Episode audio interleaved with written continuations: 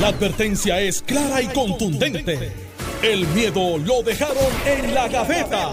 Le, le- le estás dando play al podcast de Sin, miedo, de Noti1630. de Puerto Rico, esto es Sin Miedo, Noti 630, soy Alex Delgado. Ya está con nosotros el exgobernador Alejandro García Padilla, que le damos los buenos días. Gobernador. Buenos días, Alex, a ti. Buenos días al país que nos escucha. Carmelo, que está listo para comenzar con los temas del día. Agradecido la sintonía de cada uno y cada Senador Carmelo Ríos. Buenos, Buenos días, Ale. Buenos días, Alejandro. Buenos días, Casablanca. Hay muchos temas, este, Hay un- y, y yo creo que uno de los más, ¿verdad?, llamativos es, es el de tema de la seguridad, tanto en Puerto Rico como en Estados Unidos. Mientras aquí, pues, hubo en menos de 24 horas nueve asesinatos. Nueve asesinatos en Estados Unidos ocurrió otra peor tragedia. O sea, cuando envuelve muertes, asesinatos de niños, No, eso. es una tragedia. Cuando suman 18 o 19 niños 19 en ya. una masacre, 19 niños y dos maestros. en una escuela, esto es algo, ¿verdad? Este dramático, trágico, eh, que nos vuelve a poner sobre la mesa el tema del descontrol de armas que en Estados Unidos, porque en Estados Unidos no hay control de armas. Saludos Punto. a Lena Ray y a todos los que favorecen ese, ese, descontrol. ese descontrol. Sí. Saludos. No hay- no hay- eh, me imagino que, que hoy se sienten, eh, ¿verdad?, eh, de muy conformes con, con sus políticas de que la gente pueda andar en la calle con ametralladoras y tener ametralladoras en las casas. Saludos a Lena Ray y a todos los que favorecen sus políticas de descontrol de armas. Me imagino que hoy Por se sienten súper a gusto. Yendo por, e- por esa misma línea, vuelve a ponerse sobre la mesa que el Congreso, el Senado, ahora que pues están los demócratas en casi control, porque en el caso del Senado pues está 50, cin- bueno, 49 a 51 ganando los republicanos. Y pero tienes uno o dos senadoras. Porque eh, Manchin es republicano. eh, de bueno, Cora. no, no lo es, No. pero no, lo- no- no republicano de confunda a la gente. No confunda a la gente. Pero es más, no es republicano, es Tea Party. eh, no, confu- no confundan la gente. No. Manchin es demócrata. Lo que pasa es que ahí hay dos senadores que están un poquito fuera del carril.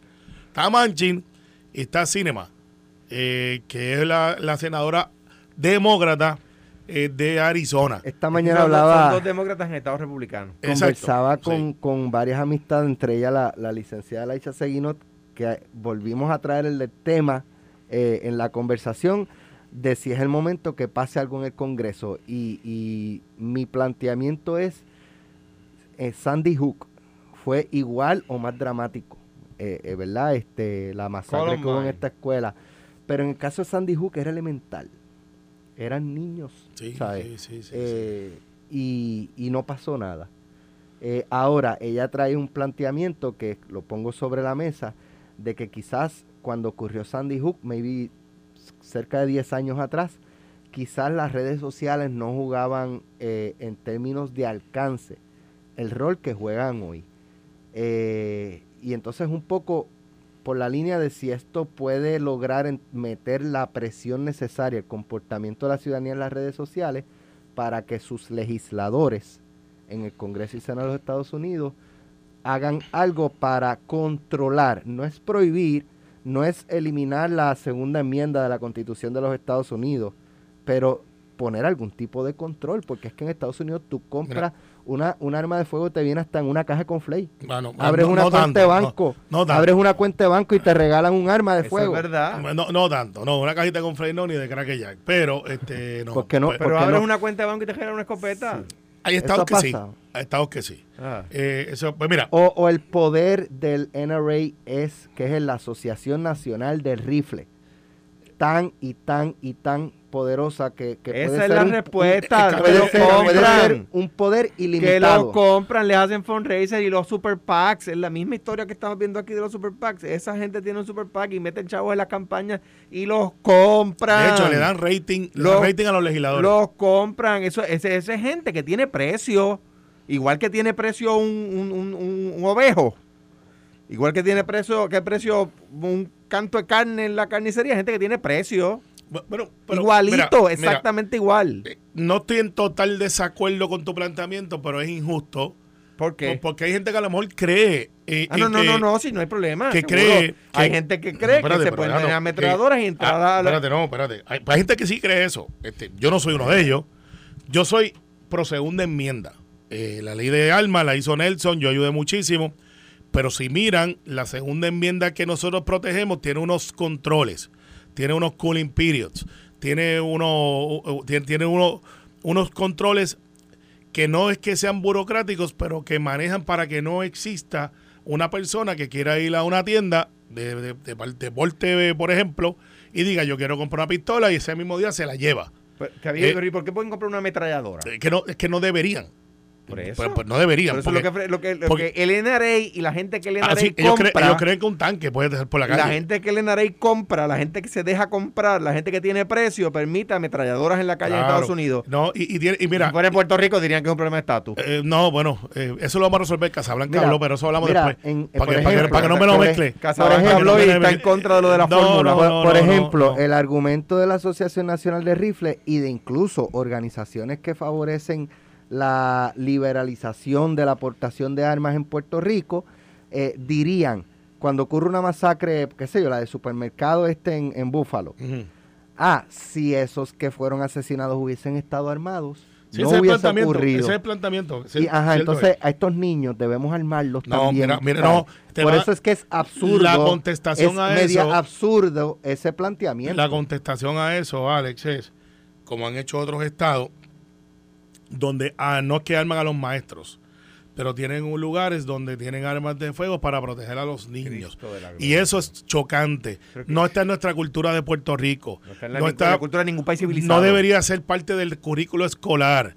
Cuando tú depositas la vida de tu hijo o de tu hija literalmente en una escuela para que tenga enseñanza, para que tenga aprendizaje de vida, interacción entre los seres humanos de su misma edad con sus mismos este, eh, intereses, por eso que están los grados, tú no lo, lo- no planteas en tu subconsciente que estás enviando el niño o la niña a un, un sitio donde corre peligro, que no sea un empujón clandestino, eh, un, eh, garatas entre niños. O sea, tú no piensas que alguien va a, a maquinar, irse a matar gente en una escuela donde hay niños indefensos que no representan peligro. ¿Por qué no pasa en Puerto Rico? Ah, Pues tú sabes qué, Vamos, vamos, vamos a ponerlo más dramático. Tú sabes que me entre- preocupa. Entre, entre Estados. Unidos y Canadá está la frontera.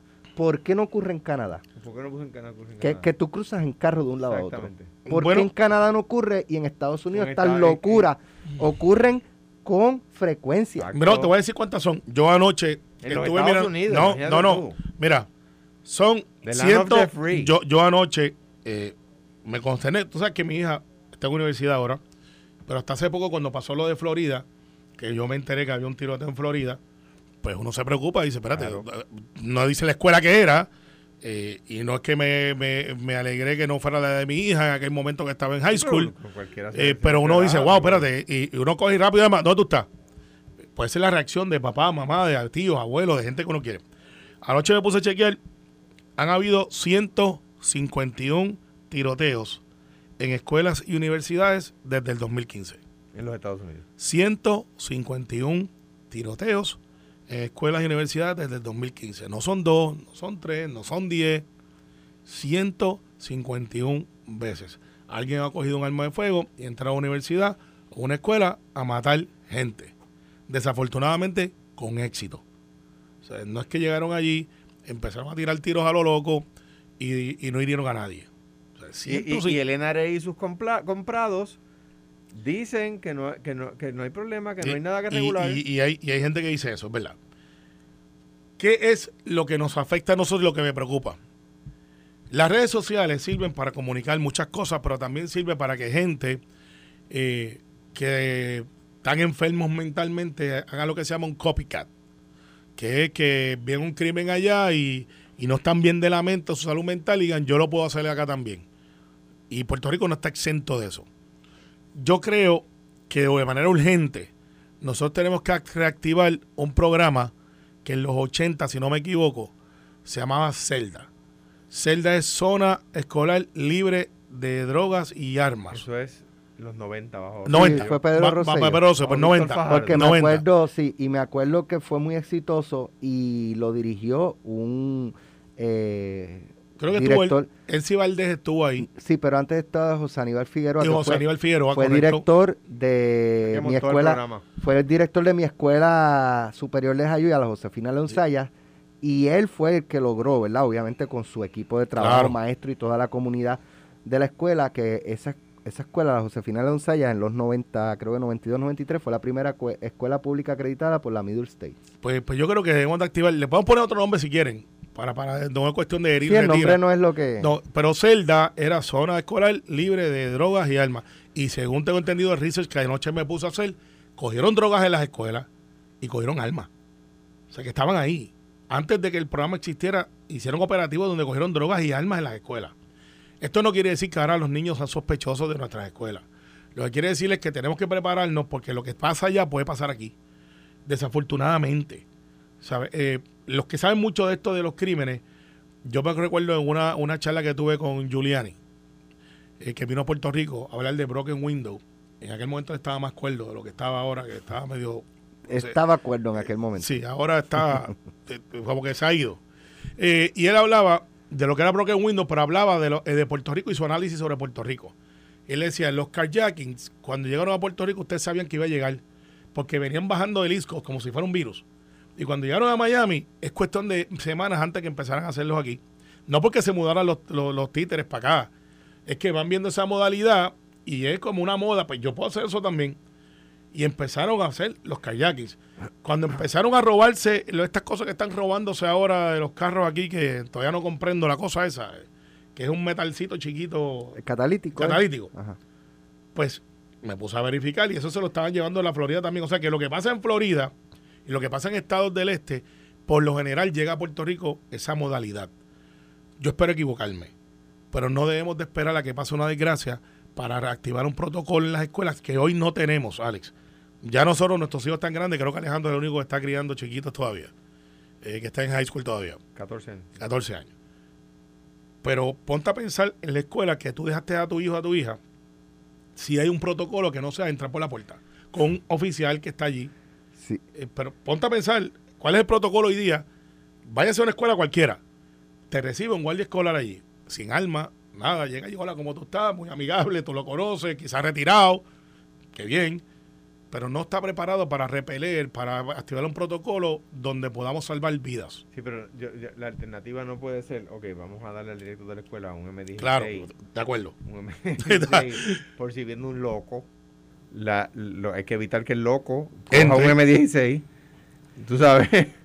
Digo, y, y, y quizás pone que el guardia de seguridad está armado de la escuela. Y se prepare profesionalmente, se adiestre. Tenemos que prepararnos, no, lo que quiero yo decir. que las escuelas aquí no tienen armas, ¿verdad? Los policías, Yo los guardias de seguridad. de- Yo no he visto, yo visito muchas escuelas y no los he visto. Ahí Yo- siempre son gente mayor, retirados, eh, madres eh, que tienen eso como part-time, son, em- son empresas privadas. Que Bueno, no eso, le- para los que hablan de la escuela pública puertorriqueña, que sus defectos, tiene defectos y tiene virtudes, ¿verdad? Eso no pasa aquí. O sea, eso no pasa aquí. Porque a veces vemos solo lo malo. Eso en Puerto Rico no tiene esa sí, pero un poco... esa estoy, de, estoy de acuerdo contigo. armamenticia. 100%. armamentista, perdón. Pero también coincido con Carmelo que no debamos esperar bajar la a guardia. tener la primera para entonces decir, Claro. bueno, ya que pasó, pues vamos Claro. a tomar medidas ahora. Mi sugerencia, ¿Qué es lo que secretario- usualmente pasa en Puerto Mi, Rico? mi sugerencia al secretario de Educación, y, y las noticias siempre rompen aquí, por si acaso después alguien nos está escuchando, que no escucha muchos legisladores, yo no reclamo la, la autoría de esta idea, ¿no? Es- una idea que usted aquí quizás pensar en su casa. Tenemos que activar un protocolo para poner a nuestros niños, en, como lo hemos hecho con los huracanes, como lo hemos hecho con los temblores, que tú le dices a un nene, mira, hay un temblor, ¿dónde qué tú haces? Pues te metes bajo el, del pupitre. Eh, tenemos que empezar a hacer eh, prácticas, como lo hemos hecho con fuego también, cuando hay alarmas de fuego, que todo el mundo sale del salón. Y tenemos que, que educar a nuestra comunidad escolar para que si pasa esto, cómo yo me protejo la vida. Y yo, que, no, para nadie, que nada nadie interprete lo contrario. A mí me gusta el deporte de tiro al blanco, me gusta tirarle a disco, me gusta tirar. Pero de ahí a que se me permita ir allí al counter y comprarme una, una, una ametralladora, porque es que si después viene el pillo con una ametralladora, pues entonces ¿qué es lo próximo? Una bazooka. Para que el pillo no tenga un arma mejor que la mía. O sea, entonces pues el pillo también va a tener una bazooka. Entonces quizás, no hombre, no. no. O sea, yo creo que, que esa, ese, ese, los Estados Unidos eh, en ese tema eh, van en free fall. en ese tema, en el tema de las armas, van en caída libre y- y- y pierden civilización. Cuando uno escucha la noticia que acaba de dar Carmelo, que en siete años, 151 eh, eh, ocasiones ha habido tiroteos masivos en las escuelas. Eso sin contar las iglesias. En contar en Colorado que se metieron a un, a un, a un teatro. Yo estuve en South Carolina, en la iglesia donde Mira, tirotearon. Mira, voy a dejarlo con esta... Y uno no puede ser más americano que los americanos y defenderlos aún en esas, tú sabes. Lo que pasa es que hay unos estados como Montana, Wyoming, que tú vives a 5 o 6 horas del próximo a Eh, eh, la, Living la- Soul. la y- de la escuela fue South, Carolina. Sí, la, de la, la de la iglesia. Yo estuve en esa iglesia. Ah. eh, con Gilda Cops, que es la representante, que es la presidenta del Caucus Negro. Al día de hoy, esa comunidad está marcada.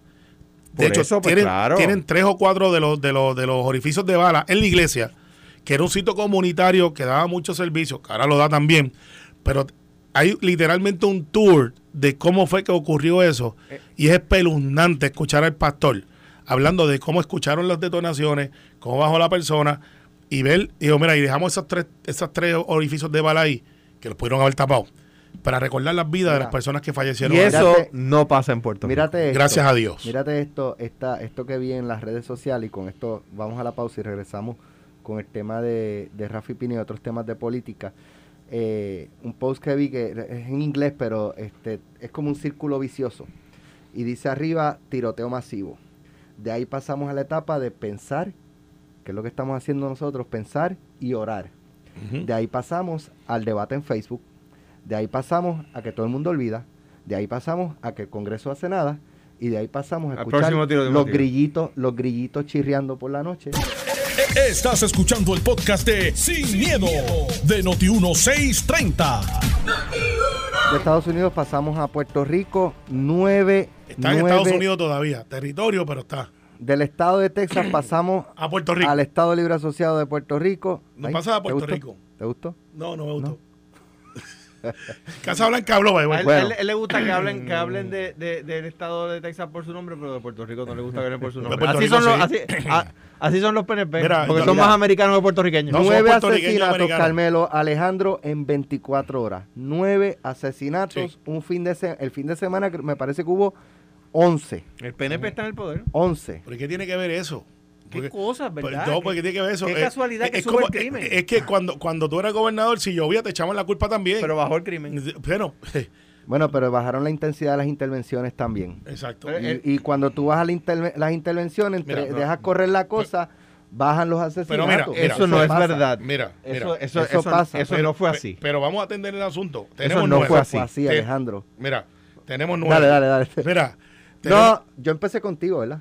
Sí, conmigo. Pues pero, pero yo, eso Alejandro es tú, para Alejandro, porque ustedes están beneficio. ahí. Cuéntame, Alejandro. Dale. Mira, por ejemplo, la ley de armas, que ahora volvió a estar mal, la ley de armas bajo el PNP, antes que yo, decía que eh, para tú, eh, para que sea grave un delito de tener un arma ilegal, el fiscal tenía que probar esto. Decía la ley del PNP y ahora lo volvieron a poner en la ley, pues, porque es el PNP.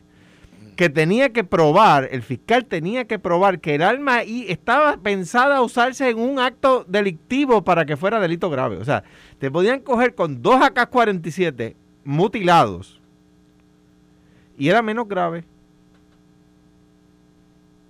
Y nosotros cambiamos eso y dijimos, no, mire, te lo cogen con un arma ilegal, dos años sin probatoria, una ametralladora, ¿verdad? Para, mm, alterada para servirse como ametralladora, ¿verdad? Entonces empezamos a sacar gatilleros de la calle que no habíamos podido probarle el asesinato, pero le probábamos la ley de armas, que bajo el PNP era menos grave, por lo tanto salían absueltos. Bajo nosotros iban presos y empezamos a sacar gatilleros de la calle, número uno. Empezamos a darle nueva tecnología a la policía con shot spotters, por ejemplo, que todavía el PNP lo dejó, porque lo criticaron cuando yo lo propuse en campaña, igual que Alex Partner, que la criticaron pero la contrataron. Eh, eh, igual que la crudita, que la criticaron pero la cobraron.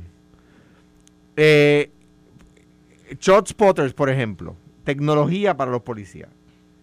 Y, mejores condiciones de trabajo. Por ejemplo, se le quitó que le pagaran, que pagaran eh, impuestos por las horas extras, se le dio el autoexpreso gratis, ese tipo de cosas, ¿verdad? Bien, eso por decir tres ejemplos de lo que se hizo del lado de la policía. Nuevos, nuevos, nuevos recursos en términos económicos, nuevos recursos en términos tecnológicos, nuevos recursos en términos legales. A la misma vez aumentamos el número de estudiantes en las universidades. ¿Cómo? Dándole el College Board gratis en tercero y cuarto años a los estudiantes de escuela pública en horario escolar, en su escuela. No tenían que trasladarse a otra escuela. ¿Por qué? bajo la premisa de que no hay muchachos malos, sino muchachos con tiempo para cosas malas. Tú pones a los muchachos a estudiar y sacas a los muchachos de la calle. Número dos, en cuanto a las escuelas. En las 100 comunidades de más alta incidencia criminal empezamos a dar programas eh, eh, por la tarde, ¿verdad? Luego del horario escolar en las escuelas, para conservar a los niños en la escuela.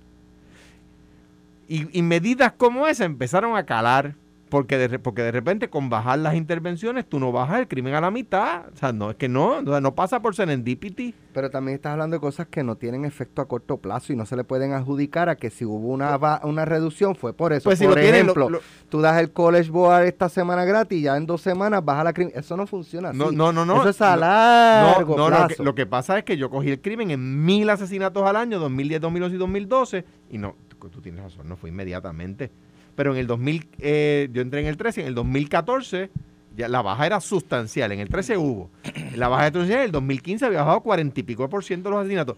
Entonces decir que, que, cuando el gobierno la cuando el gobierno lo hace mal, lo iba a decir como se dice coloquialmente, eh, se le echa la culpa al gobierno, pero cuando cuando pasa algo bueno, ah, no, bueno, eso fue que, bajaron las intervenciones, eso que no estaban haciéndolo bien, entonces eh, bajaron me parece a mí que el comisionado de la policía es tremendo. Ah, by the way, se volvió a crear la, Superintendencia Auxiliar de Investigaciones Criminales. Eso, eso es, bien importante. Que, se había eliminado bajo el PNP. importante. Y se creó, y quizás quién era el director, quien hoy es el superintendente de la policía. López Figueroa. Que es buenísimo. Mira. Este y con esto termino y le paso el, el tema a Carmelo. Miren, yo creo que el secretario de Seguridad Pública es una buena persona y capacitada, extraordinariamente capacitada.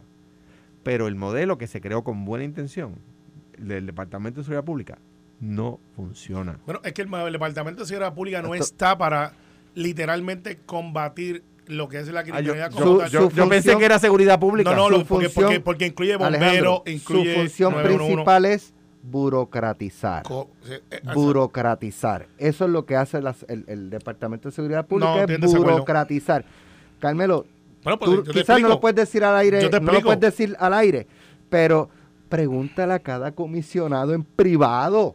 Yo lo he hecho. Si, si lo pueden, si pueden trabajar mejor sin la sombría de seguridad pública, todos dicen que sí. No, pues te decir, pues al aire no, al aire no porque los votan. No, no, no. Pero, pero en privado lo dicen. Lo que pasa es que lo están mirando como de dónde viene la estrategia. Recuerda que el DCP, que es como se conoce, eh, maneja bomberos 911, eh, emergencias médicas. Tuvieron que eh, quitarle. Entonces, vamos, vamos, pero espérate, vamos, pero vamos, a hacer una pregunta, Carmelo. Déjame con el, el Departamento de Seguridad Pública, ¿la criminalidad bajó? No, subió. Ya. Okay, no, ahora, vamos a entrar al análisis. Vamos a entrar al análisis. Figueroa Sancha, en mi opinión, fue una vez. Ah, hemos tenido reciente dos superintendentes que han sido bastante coloquiales y, y, un poquito abiertos, a diferencia de otros que eran más protocolares. Uno era Figueroa Sancha, no sé si se recuerdan de él, claro. que ahora es el jefe de seguridad de una línea aérea.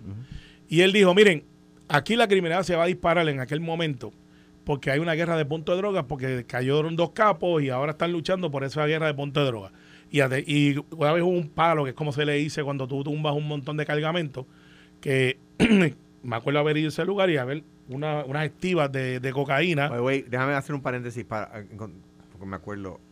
Se triplicó la incautación de droga ilegal, o sea que no bajaron las intervenciones, aumentaron. Entonces, una vez había menos droga en la isla, había más lucha por ese, por ese, por ese producto. Eh, un kilo vale como 22 mil a 25 mil dólares en la, en la calle. y aquí entran miles de kilos. Esa es la verdad. Y entran por embarcaciones privadas, por aviones privados y, por, todo lo que puedan entrar. Han habido hasta operativos de líneas aéreas comerciales donde la gente de la rampa eh, deja pasar esa droga y cobran por eso. y aquel momento Figueroa Sánchez dijo, va a haber más asesinatos, va a haber, se van a matar entre ellos. Y eso crearon un revuelo. Este señor acaba de decir esto. ¿Y qué pasó? Eso mismo. Después vino eh, el último que tuvimos, eh, yo era un fan de él, eh, que era el que hacía las muecas. Héctor Pesquera. Héctor Pesquera, que le decía que estaba pago, como digo yo en la calle, y decía, yo decir lo que yo quiero decirle allá ustedes breguen con eso. y usted no está ready para esta conversación. Y él decía, miren, aquí esto sí, porque estos de aquí se están matando con esto y lo otro, y pasaba. Obviamente aquí hay una lucha por puntos de droga. Y bajo Caldero bajó dramáticamente. Está bien, pero hay una lucha. Yo tengo un amigo mío que me escribió tú eres que... fanático de los que subió. No, yo estoy fanático de los que al la hizo la bajar. verdad. Y aquí, ciertamente, tenemos un issue de masacres. Tenemos un issue organizado. Esto no es espontáneo. Esto es gente que está velando a la otra persona, que está al acecho, que tiene la ventaja de la, de la sorpresa y que van allí a eliminar a, a ese, a ese grupo que por lo general andan juntos. ¿Sabes? Eh, Un tipo que esté en el mundo de las drogas no anda solo en el carro, andan con dos o tres que son los que lo velan a él, los que están ahí. Y obviamente cuando entran en el tiroteo se matan unos a otros. No quiero decir que todos los que mueren en una balacera como esta son miembros del bajo mundo. Pero la tarjeta, por lo menos, es el bajo mundo. Eso es la verdad, eso es lo que hay. Y se está luchando. Escuché a Pereira los otros días decir, esa batalla la perdimos hace tiempo. Entonces el déficit de eso es, pues vamos a liberar todas las drogas. Y así pues no tenemos crimen porque no hay droga. Falso. Falso. Eh, falso de que... Y en Portugal no está pasando No, eso. En pero- Colorado, no, el pero- estado de pero- Colorado no está pasando eso. Pero yo no quiero vivir en una sociedad donde estén vendiendo cocaína y esto en la, en la esquina. Pero es que no es así, Carmelo. yo sé que no es así, pero estoy Pues diciendo que no empieza. Bueno, ese- no es eh, así. El, argumento comienza con que vamos a sacar la marihuana y otros vamos a despenalizar. Es una enfermedad, lo cual yo estoy de acuerdo, es una enfermedad. Para La algunos. adicción. La adicción es una enfermedad. Y después, yo sé que tú lo has propuesto, aunque yo tengo un amigo mío que jura que tú te vas a postular, porque dice Alejandro lo hizo tan bien y tenía los mejores jefes de agencia, que debe de correr otra vez. Yo le dije, no, no lo va a hacer, porque la Junta del Partido Popular No, porque, Eh, porque, porque él, él seguramente también, también aplaude a los a los- al superintendente de la policía que subieron el crimen y critica a los que lo bajaron. Pero ¿qué te digo? Así es el PNP. Mira, no, eso no tiene nada con el PNP. Ustedes tratan de mantener Adiós, eso ahí. Pero al final del día, Alex, yo creo que la, la teoría. La, Saludos a tu amigo. Dile que no se esté tuyo, tranquilo. y- Que, pana tuyo y pana tuyo, que- que esté tranquilo, que no voy a postular porque sabes si me postulo gano. Otra vez. El lunes hay una, una oración. eh, de hecho, el lunes a las 7, eh, frente al Capitolio, incluyan a Alejandro en las oraciones.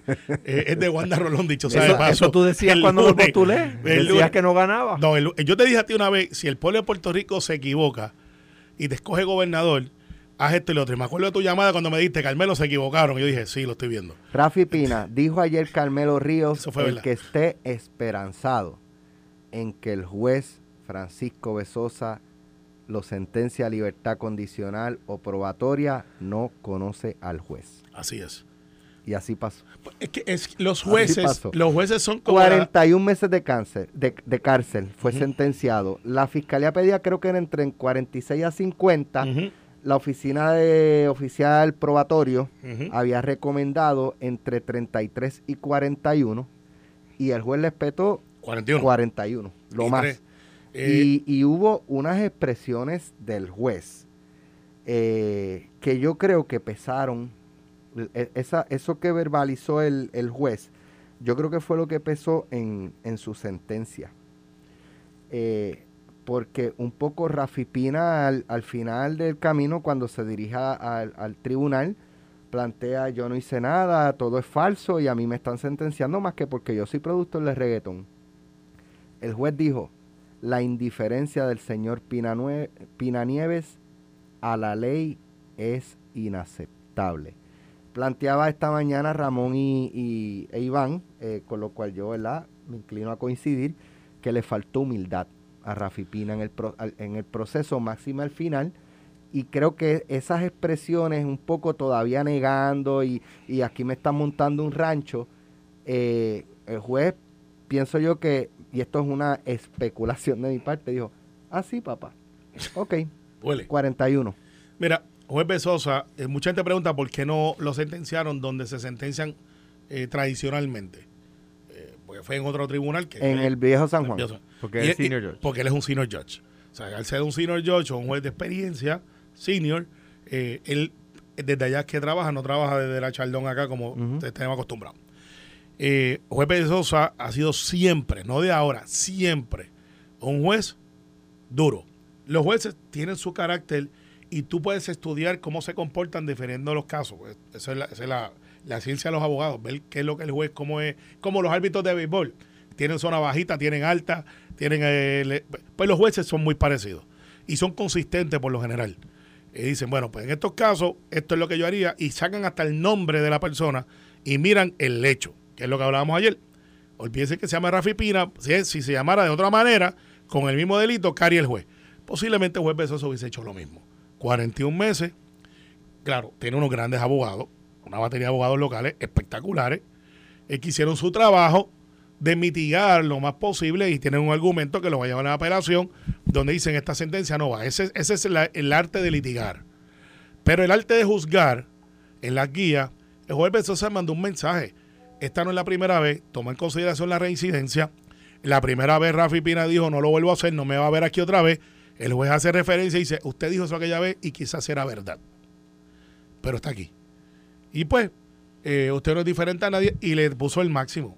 El mensaje es, no me importa que son tus abogados, el argumento, el crimen se probó, caíste en mi lado y ahora yo voy a dictaminar basado en lo que ha sido mi carrera judicial, la más alta. Ayer trascendió que supuestamente ya tuvo el primer encontronazo este en la cárcel porque supuestamente se le puso potrón a los, a los alguaciles, oficiales de custodia, eh, porque eh, yo no sé si es parte de un proceso normal de que tiene que estar en aislamiento por unos días antes de ser mezclado con la población penal. Desconozco si eso es así o no, pero lo iban a poner en, aislamiento, este, desconozco la razón y él no quería. Eh, Esto es un proceso, ¿verdad? Difícil, difícil. Súper difícil. No, no, digo yo para, para una persona, este, porque maybe tú piensas, pues con los confinados uno pues habla, está, pero tú estás solo en un, ¿cuánto es? Como menos de 6 eh, por 6 o algo así, una, una celda sin hablar con nadie, sin, sin un teléfono para tú, o algo para tú leer, este, actualizar y qué sé yo, mano. Eh, eh, es un proceso fuerte. Lo es,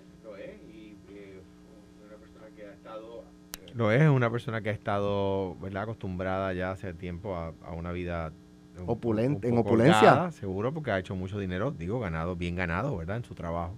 Que sepamos. Eh, eh, sí, no tengo razones para pensar que no. No era de eso que por eso que se le acusaba, ¿verdad? Eh, porque es un mundo de mucho dinero. El, el, mundo artístico es, de mucho dinero, ¿verdad? Eh, se le, el jurado encontró probado los cargos, va a haber una apelación y eh, pues veremos si el Tribunal de Apelaciones de Boston revoca o no. ¿Tú, lo ves complicado con, lo que... vamos a empezar por ahí. ¿Qué considera apelaciones? ¿Qué, se presenta ahí? errores de juicio, argumentación de que Por ejemplo, este rol, este rol, este se, se, permitió que se permitió una evidencia que no se debió permitir, que no se permitió evidencia que había que permitir, que hubo uno de los elementos del delito que no Si allí tú no presentas prueba nueva, no puedes presentar prueba nueva. presenta la misma. Bueno, espera, espera. Si surge prueba nueva que no estaba disponible en el, al momento del juicio. Exacto. Que no estaba disponible para cualquiera de los dos, el Ministerio Público o Defensa. Sí, pero esta vez prueba exculpatoria. A, quien le conviene eh, al, al, acusado. sí, porque es exculpatoria. Claro. Eh, pues eso sí se puede presentar, pero, pero incluso se puede pedir un nuevo juicio.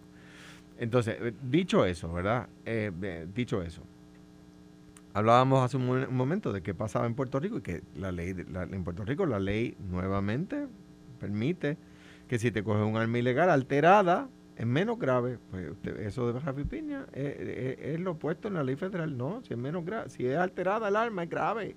Punto. la, la, la, ley de Puerto Rico volvieron a poner esa locura ¿verdad? De que, de que si es menos grave, de que si está alterada es un menos grave, si no puedes probar que le iba a... Imagínate cómo el fiscal puede demostrar que la persona tenía la intención de usarla alguna vez en un delito grave. Pues es una locura. Anyway, dicho, dicho eso, dicho eso. Rafi Pina, Pina, Rafi Pina ha dicho que él lo están encontrando, eh, le están, lo están metiendo preso por ser productor de reggaetón, ¿verdad? 41 meses dieron. 41 meses. Yo quiero ver cuánto le van a echar a Joey Fuente. Por el mismo delito. Por otro delito. Ah, ok, pues entonces no debe ser lo mismo. Sí, pero yo quiero ver, yo quiero ver si al que no produce reggaetón, cuánto se le echa por un delito. A mí, el, el, Sí, pero es que ese, ese es el planteamiento. Déjame la oración. Ok, dale. O sea, esta persona le consiguieron en una casa que no era su casa unas armas que él había dicho que tenía en una grabación, ¿verdad? Tomándolo un poco así rough.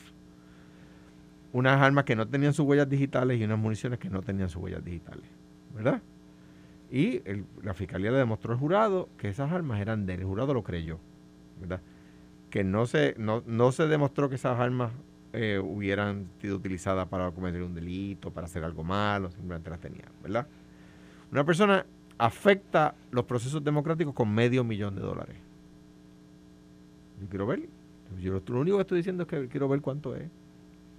Es lo único Mira, que estoy diciendo. posiblemente le ponen treinta y pico de meses sin haber hecho un acto Ojalá y no. Ojalá, pero posiblemente. Ojalá y no. Pero- Ojalá y no, pero la verdad es que nuestro sistema eh, judicial, que es una copia del americano, sistema judicial americano donde estuvo Rafi Pina, no, no tiene, la, la dama de la justicia no está vendada nada y los pobres o los reggaetoneros se evalúan distinto que el cuello blanco, esa es la verdad. Bueno, eh, es el Esa es acceso la a la, federal. El- También, eh, también. claro. No, no, estaba refiriéndote a la federal o No. estatal o ambos. No, dije el sistema nuestro, igual- Ok. que es una copia del americano, que es el, Ya. que, su- que el que vio Rafi Mira, Pina, Alejandro y yo tenemos amigos eh, trata distinto. Fíjate, al- yo, Ah, yo Alejandro no, y yo yo no compro el argumento de que esto es para él porque es productor de No, no, no, pero está bien, No lo yo compro. tampoco. Pero, lo pero, compro. pero. yo tampoco. O sea, ah, que encontraron armas, estaba grabado y un compartimiento, Está bien, esto, pero lo tampoco, otro, seguimos tampoco sumando. lo que lo convertí- No es porque es porque es Yo estoy de acuerdo contigo. Lo que lo convertiría en real es que al de cuello blanco lo traten distinto. Bueno, Es pero- que depende del delito, porque por ejemplo, tú no puedes darle tantos años a Víctor Fajardo por lo que hizo y darle la misma cantidad o algo similar a, Ram- a Ramón Horta por comerse una luz roja. Pues a Sally O sea, López, le, echaron, no- a Sally no- López le echaron Pues- más que a pues- Víctor pues Fajardo. Entonces está, ¿verdad? Eso es cuestionable. Mira, Claro. eh, Digo, hay- y Son y- delitos distintos. by, hay- by the hay- way, by the way, y, Boston, y Boston revocó. Mira, pero hay Y un. Boston revocó al tribunal de aquí en el caso de Sally en el López. caso López. Pero aquí no tenemos amigos en común. Digo, que- habrá que ver qué pasa en el apelativo que- con Rafi Pina. Mira, aquí no tenemos amigos en común, tanto Alejandro como yo, que cuando salió de su caso, me dijo, si yo no llego a tener dinero para defenderme, yo estuviese preso hoy. Así es. Y, eso a mí me chocó. Eso sí es, eso sí es. Si eso yo no hubiese tenido dinero para Porque los pobres, porque los pobres están en desventaja. Yo estuviese ¿sabes? ¿Sabes preso que ya yo entiendo la, la verdad, este, yo antes como que me costaba, pero yo, yo ahora entiendo de, de que este el- no, no, no puedo decir que lo acepto o que no, pero comprendo verdad la, la queja, por llamarlo de alguna manera, de que la justicia es para el que tenga dinero. Es Bueno. que lo es. Porque es para el que tenga Mira, lo- a- lo- Alex, los- nos vamos- es- nos los vamos rec- ya. los Y eso mejores mal, recursos déjame- económicos déjame- para defenderse. Déjame utilizar ese ejemplo. Yo siendo candidato a gobernador por el Partido Popular, acusa a un compañero senador mío del PNP de actos de corrupción. ese es el mismo caso. Y yo dije, no sé, y yo dije en aquel momento, de- dentro, dentro del partido me criticaron, es inocente, ese caso está mal. ¿Cuál fue ese? Héctor Martínez. Ah. Apeló y ganó. La Fiscalía Federal volvió a radicar el caso. ¿Cuánto, Volvieron a culpable, volvió a apelar y volvió a ganar. ¿Cuánto le echó el juez Torres Ramírez al búho por 600 pesos? Seis Bueno, años. Seis, seis años, eso estuvo duro. Mira, Alex, No fue por 600 Alex, pesos, fue por un un aire aire de acondicionado. aire 600 pesos. acondicionado, pero para que, para, para que estemos claros en nuestra audiencia, sobre todo los estadistas, los, los titulares y los, los temas los pone Alex. Trae, trae el Te están pidiendo, pelos, te está- están pidiendo, te están- Bueno, es que. Casablanca habló y no hablamos de eso, entonces pues, Casablanca dijo. pero eh, eso lo hablamos mañana, Yo estoy de cuando acuerdo, quiera. pero la, fórmula está que mal está- puesta. El que le está, No son el muchos. que está regañando a Carmelo Son porque no muchos. se habló de Casablanca, yo decidí que hoy no íbamos a hablar de Casablanca. pero- pero mañana es otro Oh, día. El día pero que esa mañana es otro que te día. está regañando y quiere mira, que hablemos de y lo mejor es que tenemos a que Carlos Mercader detrás, con Ferdinand. y- Casablanca no está contenta porque no, No, está Lela. Oye, eh, eh, le pasamos el rol otra vez. Mañana lo hablamos. Esto fue, el podcast de Sin, miedo, de Noti1630. Dale play a tu podcast favorito a través de Apple Podcasts, Spotify, Google Podcasts, Stitcher y notiuno.com.